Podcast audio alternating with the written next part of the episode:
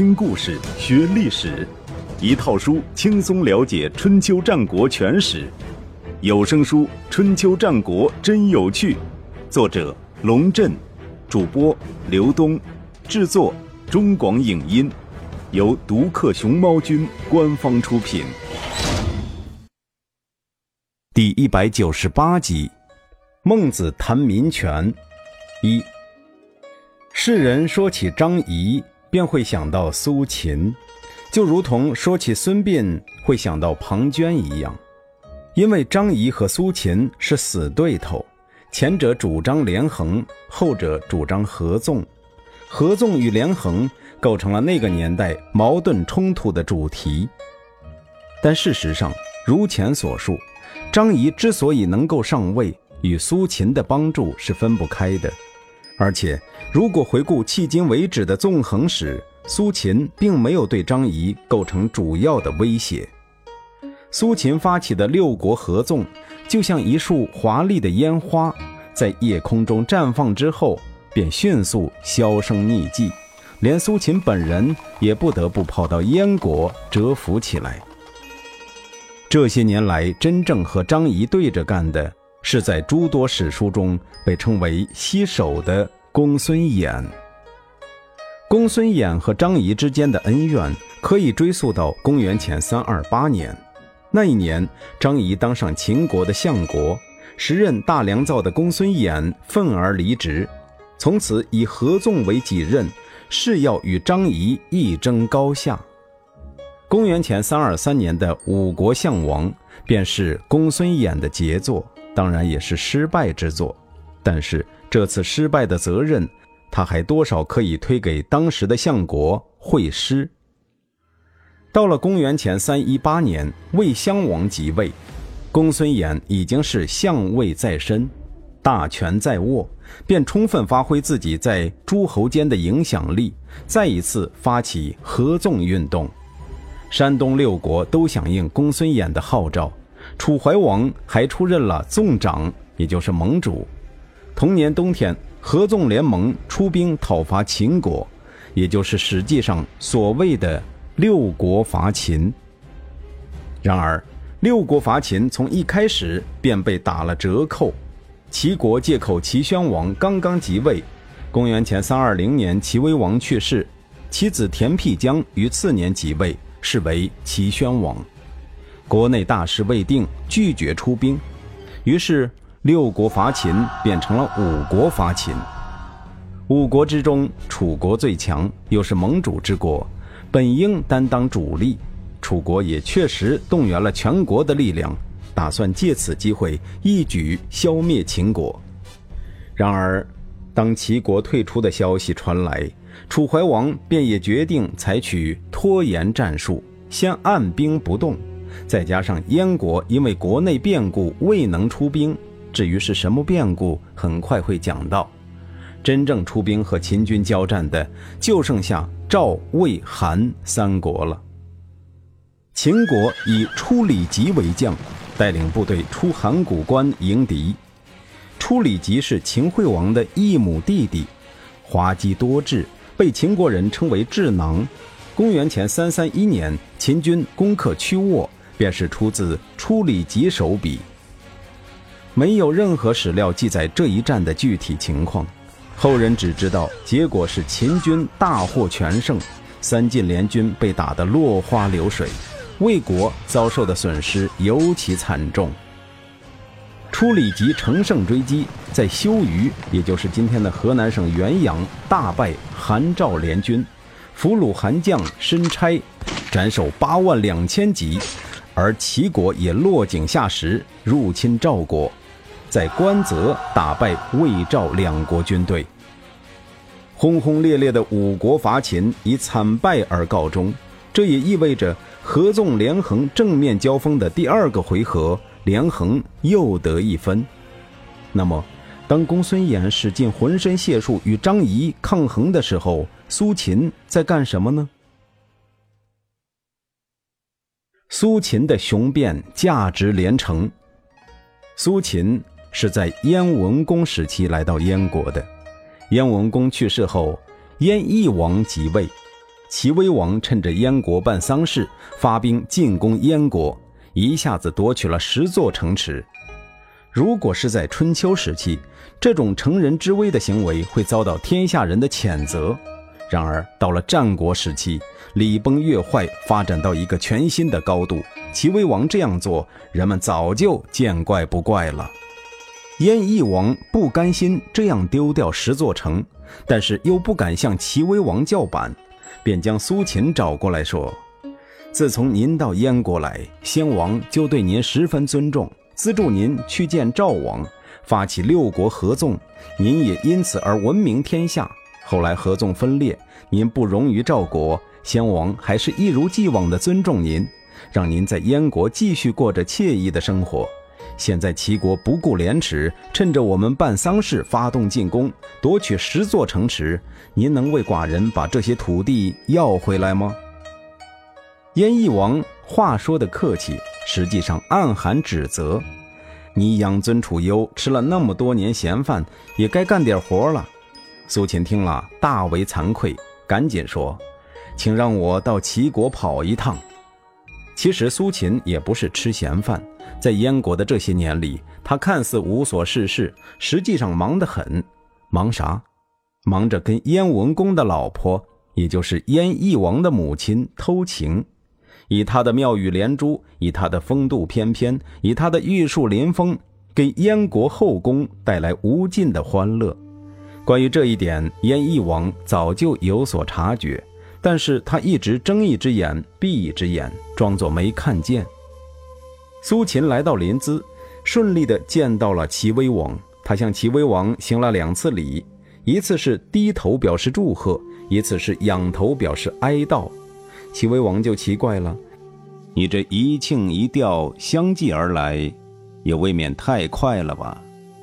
苏秦说：“我听说，人就算饿极了，也不会去吃乌头。乌头是一种植物，有剧毒。”因为这玩意儿虽然能暂时填饱肚子，但是很快会让人丧命，和饿死没什么区别。齐威王点点头道：“可这跟我有什么关系？”苏秦说：“大王可知道当今燕王的夫人是谁？”不知道，是当今秦王的女儿。苏秦顿了一下，观看齐威王的反应，只见他眉头一皱，眼神中闪过一丝不安。但很快掩饰过去。秦惠王将女儿嫁给燕翼王，还是燕文公年代的事，因为那时候燕翼王还只是公子，这件事在诸侯之间没有引起关注。苏秦接着说：“燕国虽然弱小，可燕王好歹也是秦王的女婿啊！您为了贪那点蝇头小利，不惜得罪强大的秦国，值得吗？”秦王一怒。命令燕国为先锋，发动大军从北方征讨齐国。您这和饿了吃乌头有什么区别？苏秦连吓带骗，齐威王却被镇住了，问道：“那寡人该怎么办才好？”那还能怎么办？把城还给燕国呗。您想想看，燕王不费周折收回十座城，必然高兴，与齐国更加亲近。而秦王知道您是看在他的面子上归还燕国十座城，也一定很高兴。这是化敌为友的做法，也是取得天下人心的好机会呀。齐威王就这么被忽悠着，把十座城池还给了燕国。苏秦完成使命，哼着小调回到燕国，本以为燕翼王会大大的奖赏他，没想到迎接他的是一张冷若冰霜的脸。原来，就在他去齐国的时候，有人对燕翼王说，苏秦是个言而无信的小人，并暗示苏秦很有可能与太后私通，给先王戴过绿帽子。对于燕翼王来说，先王的绿帽子不是大事，但是被人说出来，脸上就有些挂不住了。他用一句“休得胡说”封住了来人的嘴，心里却留下了一个疙瘩。苏秦回来。他也没给好脸色，而且让人给苏秦带话说：“以后您就在家歇着吧。”苏秦死皮赖脸找上门去，对燕翼王说：“我本来是东周的一介平民，没有一丝一毫的功劳，您却在宗庙里接见我，在朝堂上以礼相待。现在我为您收复了十座城池，您本来应该更亲近我，却让我坐了冷板凳。想必是有人在您面前说我是个无信小人，是吧？燕翼王应了一声，不置可否。其实人家说的对，我就是个不守信用的人。苏秦突然这样说，可是我不守信用。乃是您的福分呐！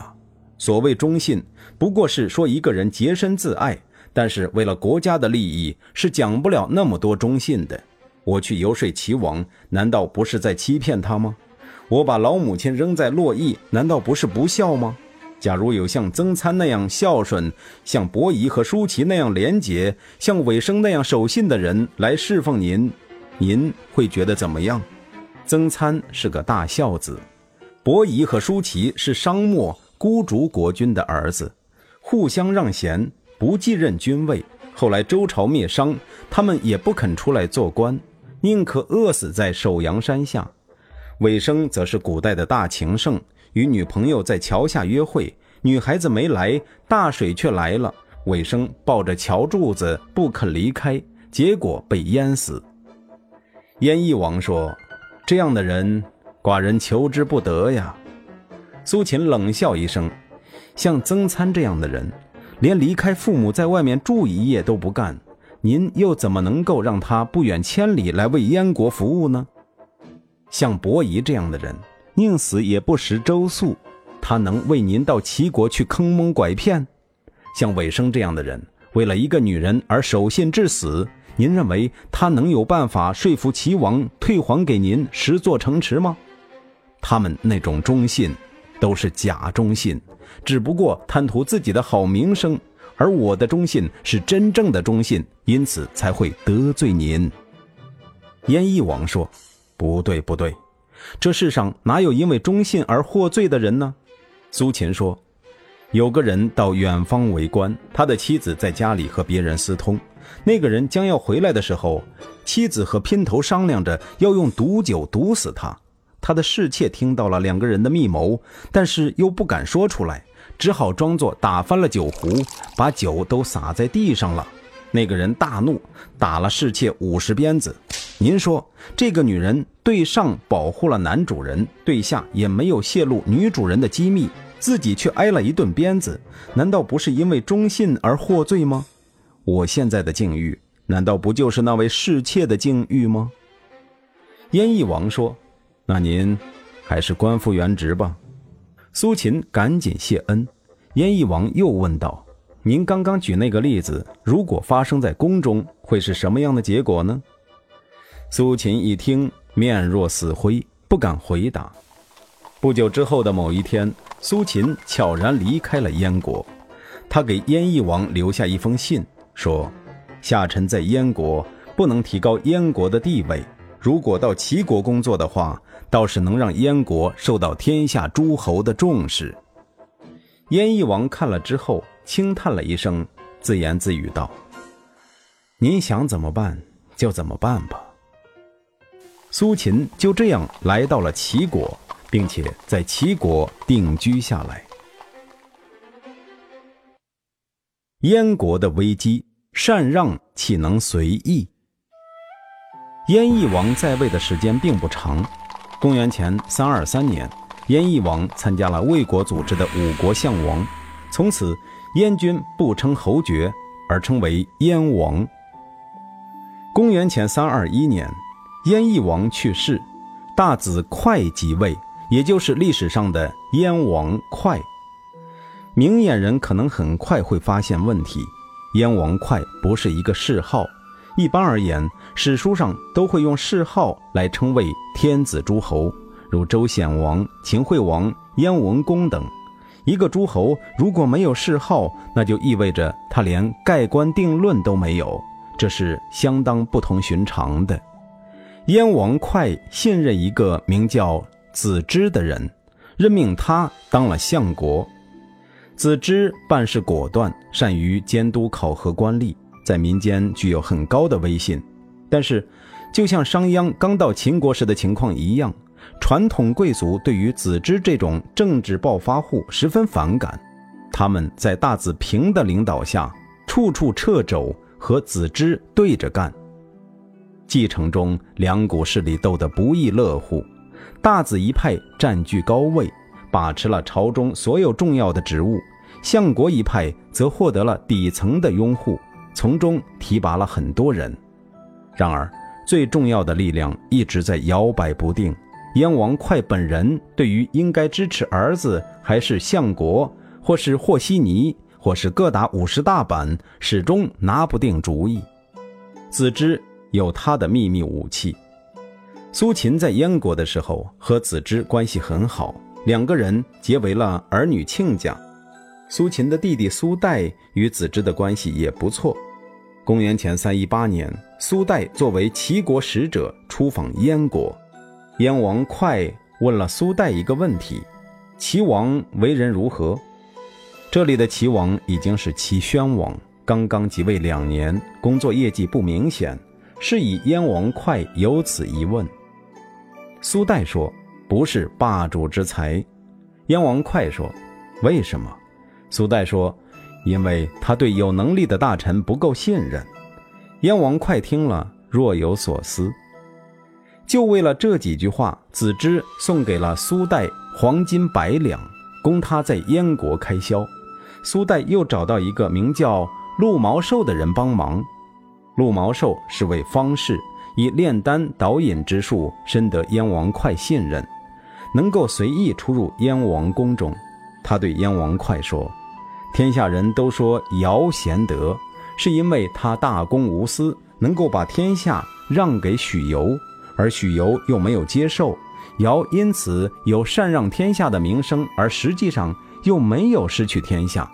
如果大王提出要把国家禅让给子之，子之一定不敢接受，这样大王也就和尧齐名了。